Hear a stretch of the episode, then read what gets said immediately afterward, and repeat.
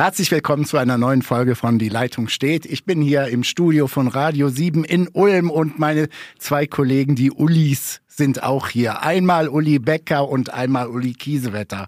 Moin, moin, die Herren. Moin, moin. Hallo, das hört sich willkommen. schwer nach Norddeutschland Das an. stimmt und wir sind mitten in Süddeutschland, aber egal.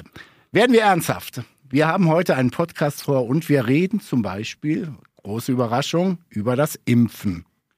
Jo. Das ist, finde ich, im Moment eine extrem komplizierte Angelegenheit, weil die einen wollen die Impfverweigerer, die Säumigen dazu zwingen, dass sie sich impfen lassen. Die anderen wollen ihnen Geld dafür geben, dass sie sich impfen lassen. Ich finde eine sehr absurde Vorstellung, obwohl das, äh, das gebe ich zu, äh, auch in einem Kommentar bei uns so stand. Aber man muss auch unterschiedliche Meinungen haben können in einem großen Blatt. Und äh, im Moment geht es um die Frage, müssen Menschen, die ihren Impftermin verstreichen lassen, ohne sich abzumelden, zur Kasse gebeten werden mit einer Art äh, Impf, Impfknöllchen? Na ja, Impfknöllchen nenne ich das nicht, ich nenne das Solidaritätsbeitrag. Denn das ist einfach Schusseligkeit, Blödheit oder Ignoranz, diesen Termin zu verpennen. Und da mit diesen Impfdosen kann man Gutes tun, nämlich anderen Leuten, die geimpft werden wollen, eine Impfdosis verpassen. Dementsprechend sage ich, ey Leute, wir sind nicht im 0815, wir, wir uns, wie, wir malen uns die Welt, wie sie uns gefällt, so es gibt ein paar Regeln. Und die Regel ist, ich bin zum ersten Mal geimpft, ich habe einen Termin für den zweiten und verpenne ihn. Nö, sorry, habe ich kein Verständnis für. Also ich finde es wirklich so ein bisschen im, im wirklichen Wortsinn asozial. Es geht einfach drum, also es geht nicht drum, lasse ich mich impfen, lasse ich mich nicht impfen, sondern es ist einfach für die Gesellschaft schlecht. Ich habe mich entschieden, mich impfen zu lassen. Dann wird dafür Geld angefasst, dann werden Termine wahrgenommen und hergerichtet und das ganze Equipment wird hergerichtet. Und wir erinnern uns, was für ein Aufschrei in Deutschland. Es gibt nicht genügend Impfstoff und so weiter. Und jetzt kommt halt mal, keine Ahnung, der Biergarten, der Urlaub äh, oder sonst irgendwas. Dazwischen finde ich ein bisschen schwierig, tue ich mir echt schwer damit. Ich Ja, sehe aber- Herrn Becker. Aber das ist ja, das Ja? ist ja wieder, das ist ja, ja, also natürlich habt ihr inhaltlich recht. Da, wer, wer wäre ich dagegen zu argumentieren, wäre auch Quatsch. Aber ich frage mich halt, ob, äh, sagen wir mal, 30 oder 25 Euro oder was auch immer dann im Raum stünde, ob das in irgendeiner Art und Weise etwas brächte, Menschen, die sich nicht impfen lassen wollen, jetzt beim zweiten Mal sagen, oh, die Inzidenz ist niedrig und da werde ich krank, die 30 Euro zahle ich oder ich bin gerade im Spanienurlaub, da müsste ich zurückfliegen, dazu habe ich keinen Bock, die 30 Euro zahle ich, bringt überhaupt nichts. Also, das Einzige, glaube ich, um dieses Problem zu lösen und Menschen verlässlich zum Impfen zu bringen und auch diejenigen, die im Moment damit hadern, also ich spreche jetzt nicht vom harten Kern, der unbelehrbar ist, sondern die, die nicht so genau wissen, was sie machen sollen, dass man den Geimpften, einer Hoch auf Andreas Gassen, äh, der Chef der Kassenärztlichen Vereinigung, dass man den Geimpften Privilegien gibt, die die Nicht-Geimpften nicht haben. Da Ja. bin ich so Ja. dafür. Also, wer geimpft ist, darf ins Theater gehen. Wer geimpft ist, darf ohne Maske bummeln. Wer geimpft ist, hat keinerlei Corona-Einschränkungen mehr. Das die Strafe nicht- durch die Hintertür. Ja, und wer nicht geimpft ist, ja, bitteschön, eigene Entscheidung, dann musst du damit leben, dass du Einschränkungen hast. Einverstanden? Sehr seriös Ja, im Übrigen, der Herr Becker, sehr analytisch. Ich will das unterm untermauern. Nur mal, weil wir eben drüber gesprochen haben, dass äh, wir erinnern uns ja, dass viele gesagt haben, es gibt nicht genügend Impfstoff und so weiter und so fort. Und jetzt will ich ihn mal wörtlich hier auch erwähnen. Der CDU-Bundestagsabgeordnete Christian Natterer, mein Verbreitungsgebiet, hat mir wirklich, ohne dass er es weiß, dass wir über dieses Thema sprechen, eben eine WhatsApp geschickt und hat die aktuellen Zahlen mir geschickt. Und die sagen ziemlich viel aus. Und zwar sind bis zum Ende der Kalenderwoche 26 am 4. Juli wurden in der Bundesrepublik 88,5 Millionen Dosen Impfstoff geliefert. 87,3 Prozent dieser Dosen wurden bis zum 4. Juli verimpft. Im Umkehrschluss, und darauf verweist Herr Natterer, der wie ich im Übrigen bei der Masernimpfung auf wirklich Impfzwang setzt. Da, gibt- aber das machen wir jetzt gar nicht auf. Er hat recht im Übrigen. Er sagt dann einfach, rechnen wir es andersrum, 11,1 Millionen unverimpfte Dosen bis gestern. Wahnsinn. Das ist doch unfassbar, diese Zahl. Ja, Ja, die Zahl ist wirklich unfassbar und deshalb meine ich ja auch, müssen wir jetzt auf die Impfkampagne mehr Druck geben. Wie gesagt, den, den Ansatz Impfsäumige und äh, Impf, äh, ich habe keine Lust zu kommen und tro trotz drei Terminen, die ich, die ich gemacht habe, dass man die irgendwie versucht zu packen, aber ob da eine Geld Booster das richtige Mittel ist, weiß ich nicht. Oder glaube ich zumindest nicht. Aber wir müssen natürlich Tempo drauf geben. Wir haben jetzt monatelang darüber diskutiert. Wir haben zu wenig Impfstoff. Jetzt haben wir genügend Impfstoff und jetzt kommen wir nicht mehr aus dem Knick. Und ähm, das ist ja das berühmte Rennen mit der Delta-Variante. Genau. Es wäre schon hilfreich und würde mich ungemein beruhigen, wenn wir, bevor die Inzidenzen wieder hochgehen, vielleicht dann doch nicht, ich glaube, wir haben im Moment ungefähr 49 Millionen Erstgeimpfte. Ja. Wenn wir da vielleicht mal bei 59 Millionen Erstgeimpften wären, dann kämen wir nämlich Kinder und, und, und Jugendliche unter 12 abgezogen, dann kämen wir nämlich in die, in die, in die Nähe der Herdenimmunität. Also wenn ich da mal kurz reingrätschen darf, also was du vorher so schön gesagt hast, die normative Kraft des Faktischen. Also wenn ich nicht geimpft bin, habe ich Nachteile, ja, egal wo ich jetzt unterwegs bin. Das ist schön darauf zu warten, aber wenn wir jetzt eben gucken, was Delta eben möglicherweise für den Herbst für uns droht und dann wieder im Umkehrschluss für die Wirtschaft und alles, was jetzt endlich wieder lo losläuft, also denken wir nur an die Konzerte, an das, was wir jetzt endlich wieder genießen können, da muss ich ganz ehrlich sagen, schwierig. Und ähm, dann weiß ich nicht, mit einer Geldstrafe brauchen wir erstmal eine rechtliche Grundlage. Das dauert wieder alles ewig lang. Ähm, ich habe keine Idee, vielleicht habt ihr eine, aber ich sage jetzt mal, du hast vollkommen recht, Uli, die Leute sollen Nachteile haben oder andersrum, wenn ich mich nicht impfen lasse, dann verliere ich bestimmte Privilegien. Das ist, glaube ich, völlig okay und das ist, glaube ich, auch mit dem Grundgesetz vereinbar. Auf der anderen Seite, für Delta hilft uns das relativ wenig, oder wie seht ihr das? Naja, aber das ist ja aus meiner Sicht die einzige, das einzige Mittel, um wirklich Dampf drauf zu machen. Also wenn ich jetzt sage, du lieber Geimpfter, hast alle Möglichkeiten am gesellschaftlichen Leben teilzunehmen, ohne jede Einschränkung, dann gebe ich natürlich gerade bei diesen Menschen, die so ein bisschen unentschlossen sind. Es gibt ja viele, die, die ich rede nicht über die Hardcore-Verweigerer, die wirst du nicht bekehren können. Das ist ganz, ganz schwierig, weil die aus innerer Überzeugung das tun. Aber es gibt ja viele, die so, ach, ich weiß nicht, ist das jetzt wirklich nötig? Wir haben doch fünf, äh, die Inzidenz liegt bei fünf, dann ist es doch gar nicht so arg und so schlimm. Wenn der oder diejenige merkt, okay, ich komme aber jetzt nicht in meinen Club, weil es ja vor allem auch um die Jüngeren geht. Ich komme nicht in diesen Club, wenn ich nicht geimpft bin. Und da reicht auch kein Test mehr. Es geht darum, dass man Geimpften sagt, ihr habt das volle reiche Leben und der Rest muss halt draußen warten. Und dann kriegen wir Druck drauf und das geht irre schnell. Und ich prognostiziere, wäre man da konsequent, hätte man 80 Prozent Impfquote innerhalb kürzester Zeit. Ich glaube, wir sprechen von unterschiedlichen Leuten. Ähm, wir sprechen nicht von Impfverweigerern, denn wir reden mehrheitlich von den Leuten, die ja schon die, ihren ersten Schuss bekommen Also haben. Impfschussel. Ja. Ja, und da muss ich sagen, sorry, da muss, die müssen Konsequenzen äh, spüren. Wir haben ja auch Oder Straßenverkehrsordnung. Ja. Ich muss ja auch machen, also ich muss mich an grundsätzliche Sachen halten. Ich glaube, grundsätzlich hast du recht, dass wir das mit positiven Anreizen bekommen. Ich komme andersrum. Ihr kennt sie, ich kenne sie überall. Wir haben im letzten Jahr Abiturienten gehabt, die mussten wegen Corona alles runterfahren. Die haben jetzt eine Hoffnung, dass sie jetzt vielleicht im nächsten Wintersemester, nach einem Jahr, wo nur sich, wo sie sich komplett zurückgehalten haben, vielleicht wieder ein normales Studentenleben kriegen. Das ist in Gefahr durch 20, 25 Prozent der Bevölkerung, die jetzt einfach sagt, oh, oh, blub, blub. Und ich finde, das ist nicht tolerierbar. Ja, aber da sind wir ja bei der Gruppe, von der ich spreche. Also diese 20, 25 Prozent, gerade bei den Jüngeren, die musst du da packen, wo es ihnen, wo es sie stört, wo es, sie, äh, wo es ihnen wehtut. Und das heißt Teilnahme am Nightlife. äh, Aber da Vereinen. Widerspruch, ich glaube, da bist du wirklich, die Jüngeren sind ja erst seit einem überschaubaren Teil dabei, geimpft zu werden. Ja, okay. Ich glaube, es sind eher die Leute unseres Alters, die einfach sagen, Die nö, verbämmelt jetzt so, haben, ja. ja. als ich meine zweite Spritze bekommen habe, höre ich, wie die Sprechstundenhilfe am Telefon sagt, wie, Sie können jetzt nicht kommen. Warum? Was? Sie sind gerade beim Einkaufen? Unfassbar. sowas. Unfassbar. Ja, Ja, ja. ja. aber das Absolut. ist und das ist, glaube ich, das, das ist, glaube ich, die Gefahr und was auch funktionieren könnte, aber das wollen die Leute dann wieder nicht. Johnson Johnson. Johnson Johnson ist ein Schuss, um es mal umgangssprachlich zu sagen, eine Impfung. Und ähm, man weiß halt noch nicht so genau, wie es funktioniert. Und Jens Spahn hat ja gesagt, das ist eine ganz lustige Wendung.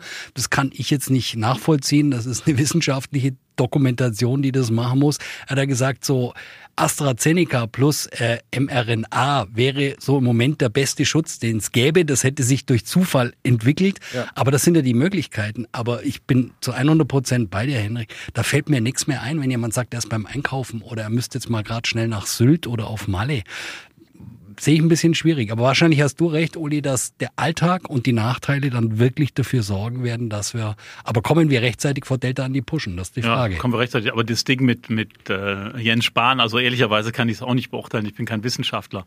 Nur wenn man sozusagen mit gesundem Menschenverstand draufschaut, denkt man sich, coole Aktion für AstraZeneca, weil, das, weil, der, weil der Kram im Moment nicht über den Ladentisch will. Ähm, aber ganz egal, äh, man hat ja an Studien, das haben ja auch alle Virologen gesagt, gesehen, ey, das, das ist wirklich eine ganz gute Kombi, diese, diese, wie nennt man das jetzt, Kreuzimpfung. Ja, genau. Und ähm, aber ich finde es schon cool, nimm doch, nimm, nimm zwei und äh, dann mein bester sagen, Freund und ich. Also, äh. Der Schwabi wird sagen, beste, beste. Also ja, gut. Also ich habe grundsätzlich mit diesen Impfskeptikern ein Problem bei allen anderen anderen, ich war ja lange in, in der dritten Welt Korrespondent, da hat man alles drin. Also ich bin geimpft worden gegen alles, was es hier gar nicht gibt. Ähm, ich habe es überlebt. Ich hatte nie Probleme nach dieser Impfung und ähm, deshalb regt mich das extrem auf. Und deshalb habe ich eben den Christian Natterer von der CDU weil der kämpft in, im Landkreis Ravensburg seit langem für eine Impfpflicht bei Masern. Da sagen die viele Experten auch, ihr liegt falsch. Ich bin emotional komplett bei ihm. Ich habe gesehen, was Masern in Afrika angerichtet haben. Unfassbar. Und dann sind das hier Luxusprobleme. Also, und deshalb langsam habe ich den Kaffee auf und sage, Leute, lasst euch impfen. Ich möchte jetzt auch, dass genau, die genau. Jungen, die wirklich jetzt definitiv, müssen wir mal, jetzt machen wir mal Generationengerechtigkeit. Ich glaube, dass vor allen Dingen in den, in den letzten anderthalb Jahren so 17- bis 20-Jährige sehr, sehr, und jetzt mit ein bisschen Pathos, sehr solidarisch mit der Gesellschaft waren, weil sie sich zurückgehalten haben. Ey, it's payback time. Jetzt lasst mhm. euch alle impfen, damit die mal einen normalen Start ins normale Leben bekommen können. Ja, und vor allem muss man ja auch sehen, die Auswirkungen von Long-Covid, die wir ja nicht so ganz beurteilen können, ähm, Im eigenen Bekanntenkreis gibt es mehrere Fälle, die wirklich jetzt seit einem Jahr, äh, seit einem halben Jahr, Entschuldigung, seit einem halben Jahr rumdoktoren und, und nicht mehr richtig auf die Beine kommen, erschöpft sind, ja. äh, nicht mehr wirklich Sport machen können. Das ist alles nichts, was äh, lebensgefährlich wäre, aber was sein Leben extrem einschränkt. Und das trifft viele Jünger auch. Man ist auch blöd, wenn man das nicht macht, weil also die, die Risiken dieser Impfung sind wirklich zu vernachlässigen. 11 Millionen Dosen, du hast die Zahl genannt ist eigentlich eine unfassbare Zahl. Also ich bin wirklich, wirklich entsetzt und hoffen wir, dass es bis in den Herbst rein mehr werden. Genau. Und was wir eben hörten über die Long-Covid, langsam erschöpft und so weiter. Ich dachte, du willst zur deutschen Fußballnationalmannschaft rüberleiten. Die hatten, die hatten ja sozusagen, die, so, dass wir jetzt, wir haben ein, das Long, nein, nein, nein, pass auf, pass auf, aber super Überleitung, also Henrik, also äh, sensationell und ich, ich würde einen draufsetzen, ich würde sagen, das ist das Long-Löw-Syndrom. Oi. Oh, wow, wow, wow, wow, wow. Jetzt wird's europameisterlich. 1A. Naja, aber nach, äh, wie viele Jahre? 14 Jahre waren es, ne? 14 Jahre Löw, glaube ich. 15? 15, 14, Entschuldigung, also, also an alle mein, Zuhörer. Ich, äh, ich meine 15, aber Angie ich ist 16, oder? Komm, ihr, ihr, ihr okay. überbrückt die Zeit, also ihr überbrückt und ich mache hier mal das, was man tut in ja. so einem Fall. Ja, also auf jeden Fall das Long-Löw-Syndrom hat dazu geführt, dass wir ähm, wunderbaren Ballbesitz Fußball gespielt haben ohne Effekt. Man könnte auch sagen, das gleicht eventuell manchmal der deutschen Politik. Aber das wäre jetzt gemein, das stimmt auch nicht. Aber angeblich ist ja immer der Fußball ein gewisses Spiegelbild der politischen Lage. Ähm, und wir haben ja auch, ähm, der eine oder andere behauptet das zumindest, dass sich auch die lange Kanzlerschaft ein wenig wie Mehltau über das Land gelegt habe. Ähm, zumindest hat man den Eindruck, bei der Nationalmannschaft fehlte die Leidenschaft. Und das, also bevor Hendrik hat viel mehr Ahnung vom Fußball. Ja, ich ziehe mich völlig aber, zurück. aber bevor ich da, dabei, aber wenn, nur mal kurz, nur mal kurz in die Gesichter der Dänen, der Ukrainer, der Engländer und dann vor allem natürlich, die Italiener sind ja beim, beim Schmettern der Nationalhymne sozusagen Legende. Da ist einfach, habe ich das Gefühl, und das manche ganz ernst, ein in anderer Wille, dass man gewinnen möchte. Und das braucht man schon, wenn man auf dem Niveau spielt. Man braucht den Willen gewinnen zu wollen. Und wenn man den irgendwie in der Kabine liegen lässt, ähm, dann spielt man halt wie Leroy Sané. So ist das. Ja, der hatte mal ein paar schlechte Tage. Grundsätzlich ja, glaube ich allerdings auch, äh, es fehlte irgendwas. Ich glaube sogar, dass der Wille da war. Gegen England ist der Wille da. Und da war auch, jetzt will ich mal wirklich sagen, ein bisschen Pech weiß nicht, ob ihr die Karikatur gesehen habt, ähm, Erschießungskommando und dann sagt er zum Typen, und was ist jetzt Ihr letzter Wille? Und dann sagt der Typ, Müller soll schießen. Also, böse, böse, wie auch ja. immer. Aber das hätte, das Ding hätte auch drin sein können und dann will ich mal abwarten, ob nicht die Engländer mal, ja. so, hm, hm, hm, dann wäre die Flatter gekommen. Grundsätzlich ist Zeit für einen Neuanfang. Komplett. Ja, absolut. Also ich finde, es muss, muss. 15 Jahre war Yogi, ich habe gerade nochmal nachgeguckt, 15 Jahre war Yogi da. Und ich glaube, was, was, was ihn so ein bisschen geritten hat, weil das kommt ja jetzt auch raus, wir werden gleich drüber reden, Flick, was macht er anders und so weiter. Aber der hatte irgendwie so die Qual der Wahl. Setze ich auf das Bewährte oder gehe ich wirklich an die neuen Spieler ran? Und ich glaube, dass, wenn ich mag nur ein Stichwort nennen, Musiala, ähm, finde ich, hätte öfters mal kommen können, weil so jeder sieht ja mal ein anderes Spiel, aber die Impulse, die von ihm kamen, fand ich relativ gut. Ich glaube, dass Jogi Löw einfach zu sehr aufs Bewährte gesetzt hat und am Ende dann, wie du sagst, Uli, dass einfach der, der Teamgeist, den die U21 mit Stefan Kunz oder jetzt Dänemark oder Italien hast du angesprochen, dies, dieses unbedingte Siegeswillen, der hat einfach gefehlt. Der hat absolut gefehlt und ähm, Vielleicht haben wir auch so ein paar Talente übersehen, die wir hätten mitnehmen sollen, müssen, wenn wir wirklich einen Neubeginn machen. Weil bei der U21 haben sie ja ein paar getummelt. Ähm, natürlich bin ich großer Anhänger von Florian Würz. Klar, der hat beim ersten FC Köln das Fußballspielen gelernt. Das ist noch kein Ausweis, noch kein Ausweis, dass er es kann. Und noch schlimmer, er ist nach Leverkusen gewechselt. Oh. Aber, aber der junge Mann ist natürlich ein, Aus, ein absolutes Ausnahmetalent.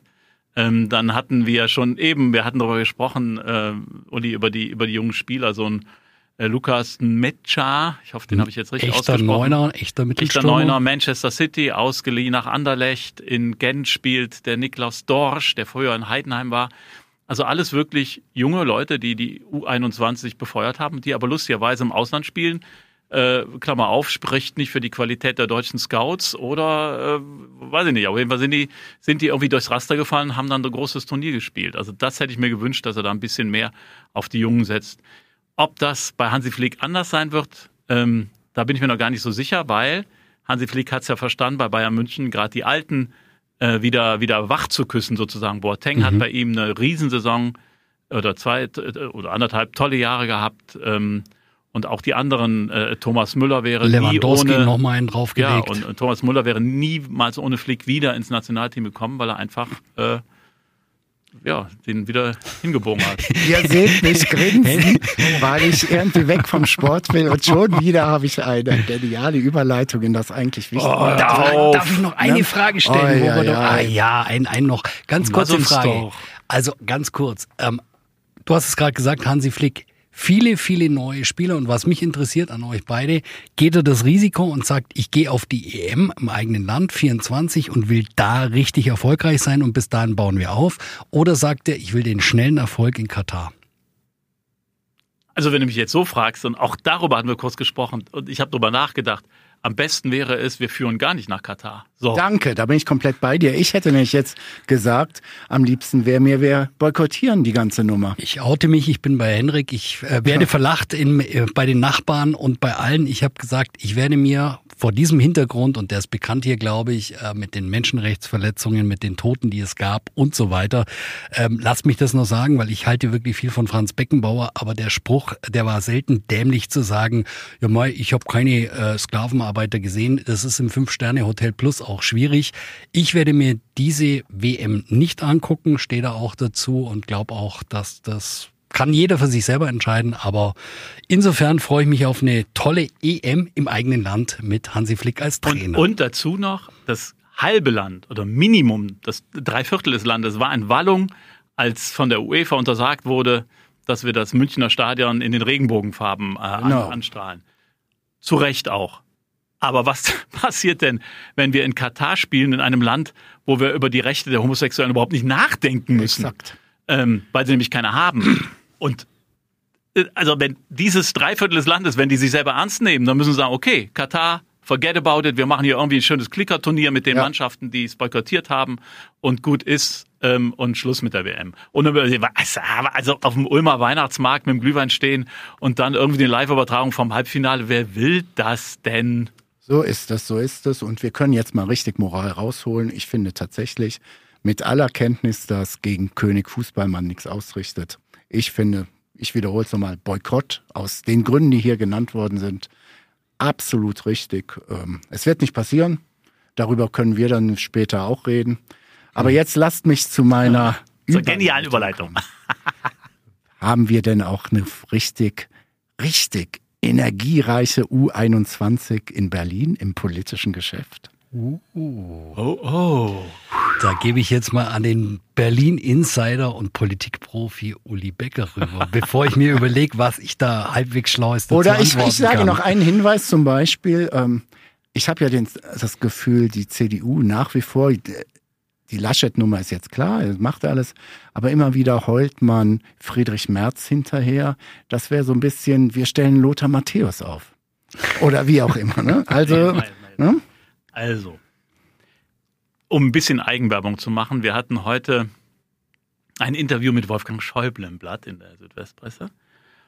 Und da hat Wolfgang Schäuble nochmal unter Beweis gestellt, wie ich fand, äh, ähm, in einem wirklich lesenswerten Stück, dass die U21 nicht unbedingt die besseren Ergebnisse bringt, sondern dass ähm, der erfahrene Fahrensmann Wolfgang Schäuble das Geschäft wirklich kennt und versteht und ein tolles Interview gegeben hat.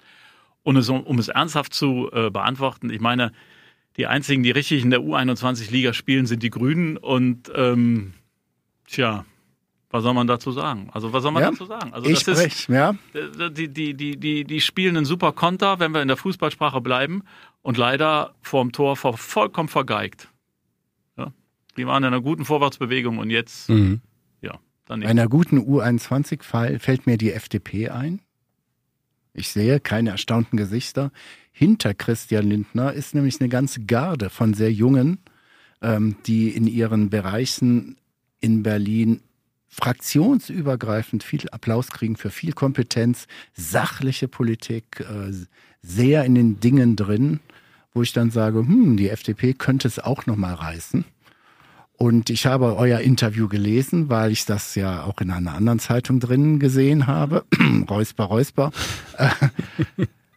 ja, sehr spannend. Ähm, aber ich denke, ein bisschen loslassen sollte man tun. Angie macht es jetzt, also Merkel, wir wollen wieder seriös werden und nicht nur in der Fußballersprache reden. Ähm, was ich spannend fand in diesem Schäuble-Interview, dass er tatsächlich die Minderheitenregierung, also die Minderheitsregierung wieder ins Spiel brachte, wo die wir spekulieren seit Monaten über eine Ampel, über Jamaika, Rot-Rot-Grün ist, glaube ich, können wir abhaken, da gibt es keine Mehrheit für. Aber so eine Minderheitennummer, äh, aber Hochspannend. Wir haben ja, wir haben ja, wir haben ja ähm, bei der Regierungsbildung 2017 ja schon darüber spekuliert, bei der letzten Bundestagswahl, dass sowas möglich wäre und äh, dass die Verfassung das ähm, auch vorsieht, dass man mit wechselnden Mehrheiten regieren kann und soll. Und warum sollte nicht in einem Konstrukt, wo ähm, SPD, FDP, ähm, Grüne und die CDU halt ja eigentlich sich auf einem demokratischen Boden finden, wo sie sich in den allermeisten Fragen zusammenfinden könnten, warum soll es nicht wechselnde Mehrheiten geben. Ich fände das im Grunde auch erfrischend, weil wir ja unglaublich eingefahren in den Koalitionen sitzen und jetzt zum Ende der Legislatur ja auch sehen, dass sich beide wieder behaken, sich gegenseitig blockieren, weil sie dem anderen keinen Punkt gönnen. Und wenn es da auch mal zu anderen Mehrheiten käme, wäre das ja vielleicht ganz erfrischend. Also ich zitiere jetzt Manuel Hagel, der CDU-Vorsitzende im Landtag, in der Fraktionsvorsitzende im Landtag, den ihr mir beide ja wärmstens empfohlen habt. Der war, habt den Haben wir hier den CDU-Werbeblock? Ah, ja, nein, nein, nein, warte, warte, ich bin, es geht noch eins weiter. Den ihr beide mir wärmstens empfohlen habt als, als für den Job, weil ihr gesagt habt, das ist ein Junger, der geht nach vorne, äh, der kann das machen.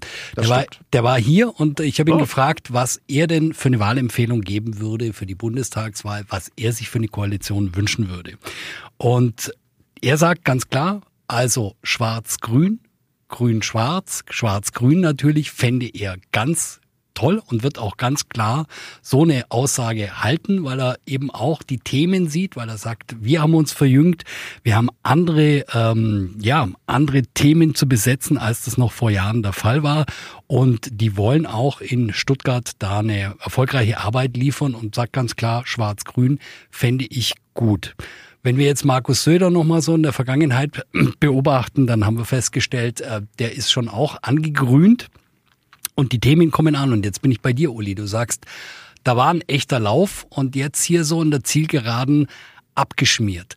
Deshalb eine Frage, die du sicher besser beantworten kannst. Ähm, ist das eine mediale Geschichte, die da im Moment läuft? Man liest da immer wieder, also es gibt jetzt gegen Baerbock irgendwie so, ich nenne es jetzt mal ein konservatives Journalistenkomplott und so weiter. Oder war es einfach in der Zielgeraden abgeschmiert? Ich glaube, es ist eine, eine Mischung. Also es ist vor allem politische Dummheit. Also das zu aller Vorderst. Es ist kein Skandal. Es ist kein politischer Skandal, es ist ganz einfach politische Unerfahrenheit und politische Dummheit, was mich besonders erstaunt, weil die Grünen in elf Landesregierungen sehr geräuschlos mitregieren, weil die in Baden-Württemberg hochprofessionell sind. Ähm, ich finde, äh, Rudi Hochfliet, der als Sprecher von, von Kretschmann einen, einen ausgezeichneten Job gemacht hat, der jetzt äh, in, in Berlin sitzt. Und ähm, ich verstehe überhaupt nicht, wie der Annalena Baerbock diese Fehler unterlaufen konnte. Und das sind Stockfehler. Wie gesagt, das, hat, das ist kein politischer Skandal, das ist einfach politische Dummheit. Und mit, mit dem Medialen, hm, da wäre ich immer, also wer in die Küche geht, der berühmte Spruch, muss mhm, die Hitze mhm. auch aushalten. Es gibt konservative äh, Medien, die ein gewisses Interesse haben. Aber wenn ich mir überlege, also mit den Vorschusslorbeeren kann ich mhm. mich nicht erinnern, dass jemals mhm. eine Kandidatin ins Rennen gegangen wäre. Also wir erinnern uns an den Titel vom Stern endlich anders. Also als würde sozusagen die gesamte Republik und vor allem die Journali jetzt aufatmen, endlich eine andere Kandidatin, endlich eine andere Politik. So, natürlich ruft es die andere Seite auf den Plan und die hat jetzt mal gegengefeuert. Das Dumme ist nur, die hatte Munition. Und ich, wie, wie, wie, also wir, wir kennen alle Hollywood-Filme dann äh, Polit-Thriller. Und dann kommt immer der Berater zum Kandidaten, ob der nun US-Senator oder US-Präsident. Was gibt's noch? Hast du irgendeine Leiche im Keller? ja, ja, also ich meine, dafür muss man dann nicht mal äh, Politik studiert ja. haben oder ein erfahrener Berater sein. Das wird einfach mal ordentlich gemacht. Und wenn man das versäumt, dann hat man einfach in ein Handwerksproblem. Ich bin bei dir, denn das ist, also wir reden jetzt mal von dem Buch, was sie jetzt veröffentlicht hat. Das ist ein Wahlkampfbuch. Ich behaupte, die Lesequote ist sehr, sehr übersichtlich. Im Zweifelsfall, ich weiß gar nicht, wie viel oder wie viele Exemplare es auf dem Markt gab.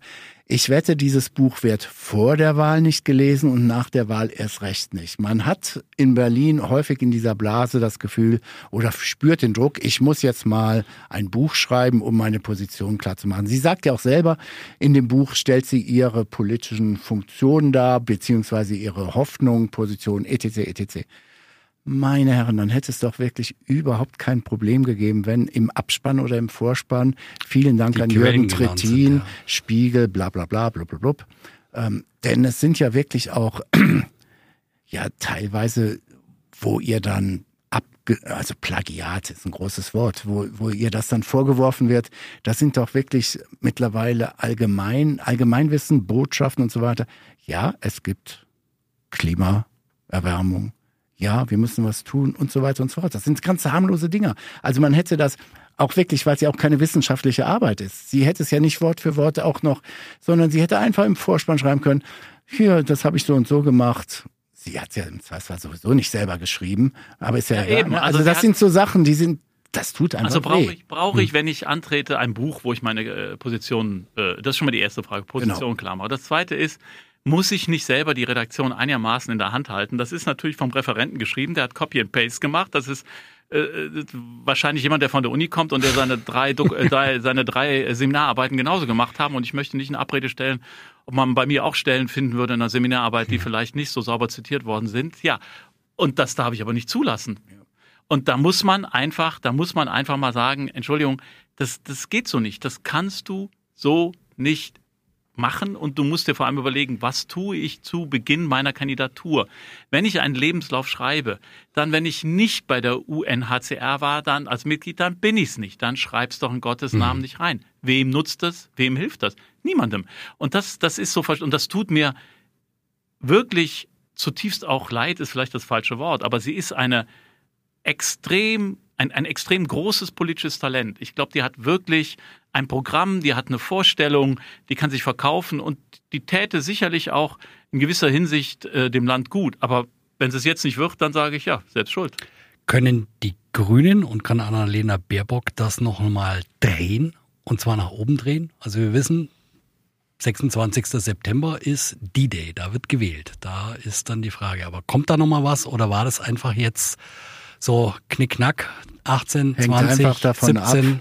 Definitiv, wir sind so schnelllebig, dass wenn irgendwas richtig Übles passiert, Mhm.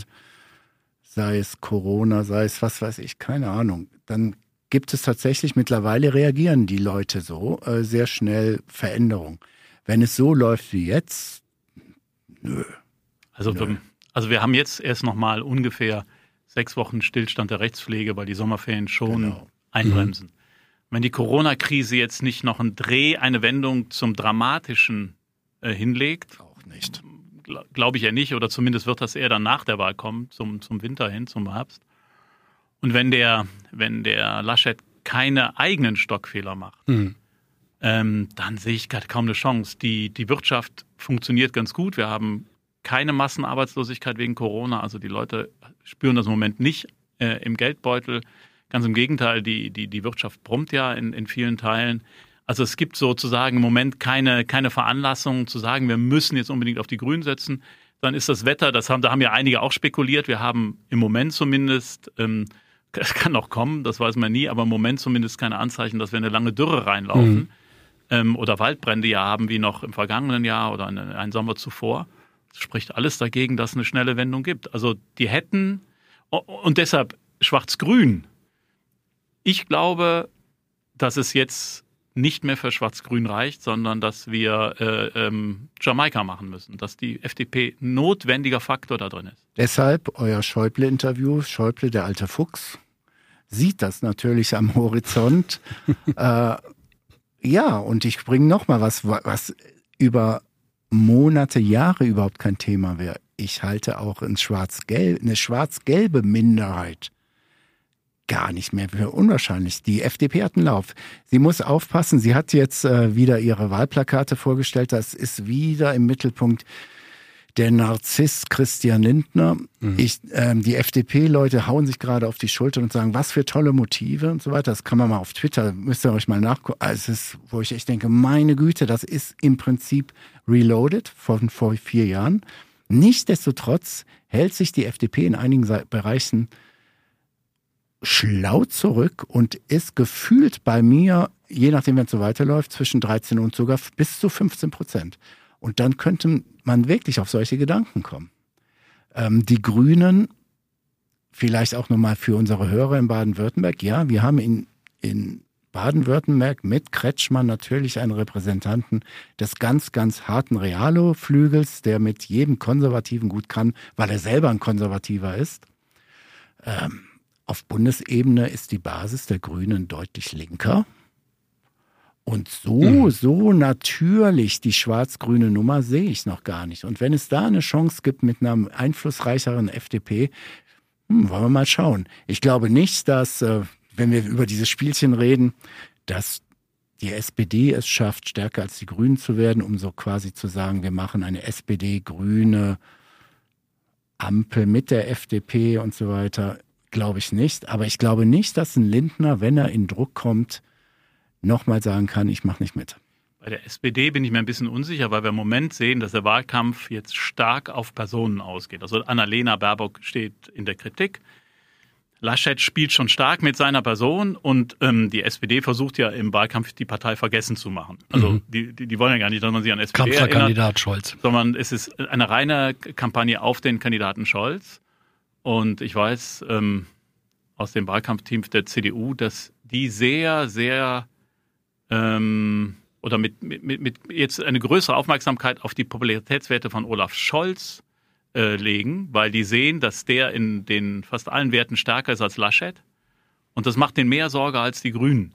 Und da muss man noch mal gucken. Da bin ich mir noch wirklich nicht Ja. ganz sicher, wie das ausgeht. Also die SPD ist als Partei. Ja. als Partei extrem schwach und Olaf Scholz im Grunde im Moment zumindest noch der stärkste von den dreien.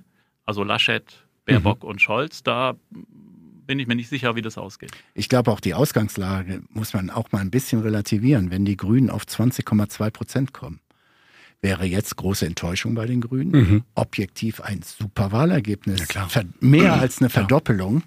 Ähm, und ich glaube, das ist deutlich realer als diese 25 bis 28 Prozent, die in diesem Baerbock-Hype über zwei Wochen transportiert worden sind. Und das ist schon für alle Strategen eine spannende Sache. Ich, ich glaube also. das aber auch, um das nochmal wirklich, um dir da recht zu geben. Also ich glaube auch, dass, dass das Potenzial der Grünen liegt bei ungefähr 20 Prozent. Mhm. Und alles, was mehr ist, auch hier in Baden-Württemberg, liegt am Kandidaten. Ja. Der Rest darüber ist Kretschmann und der Rest im Bund ja. wäre Baerbock gewesen in, in dem ersten positiven Hype. Also und, und da in der Spanne bewegt sich das und wenn der Kandidat so schwach ist, wie sie im Moment zumindest erscheinen, ist nicht mehr dran. Da kommt sie nicht mehr hin. Also ich, ich glaube, da kommt sie nicht mehr hin. Über, über einen anderen Bereich mache ich es im Moment fest. Und zwar nehmen wir mal das Verbreitungsgebiet von unseren zwei Zeitungen oder auch von Radio 7. Vor drei Monaten wäre, glaube ich, mehrheitlich die Wahlkreise an grüne Kandidaten gegangen. Mhm. Das glaube ich heute nicht mehr. Ich glaube, dass beim Bund in unseren Gebieten die Wahlkreise mehrheitlich von der CDU geholt werden. Glauben heißt nicht wissen, aber da können wir ja auch mal wieder eine Wette drauf Ja, also ich meine, ich ziehe aber meine Wette, ja, ich hatte ja noch eine Wette, ich ziehe meine Wette zurück. Okay, ich darf Ihnen einen Vorschlag machen. Ähm, wir setzen eine Runde aus, was die Wette auf die ja. Bundestagswahl, weil, EM, weil, weil EM, Henrik, hat EM. mich, Henrik hat mich schwer zum Nachdenken gebracht. Mhm. Ähm, EM. Jetzt hat. Jetzt hat. Wer, wer, wer kommt als erster raus? Italien. wer, ist, wer ist der erste, Italien, Elfmet Italien. Der erste Elfmeterschütze. Uli Becker I sagt Italien.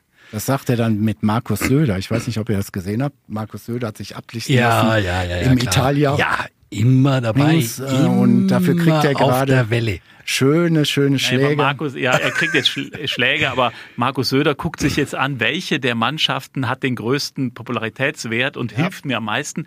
Der würde sich auch äh, weiß ich, keine Ahnung, ein, ein Trikot der Osterinseln überstreifen, wenn es ihm helfen würde. Also da Das ist äh, bei Markus Söder nämlich dann die ganze Also ich, ich hole mal eben kurz aus. Ne? Ich war ja lange in Argentinien und Las Malvinas son Argentinas, also die, die sogenannten Falklandinseln gehören natürlich den Argentiniern. Deshalb bin ich sehr kritisch, gerade mit Brexit. Boris, dem wünsche ich eigentlich alles an den Füßen, aber kein Glück.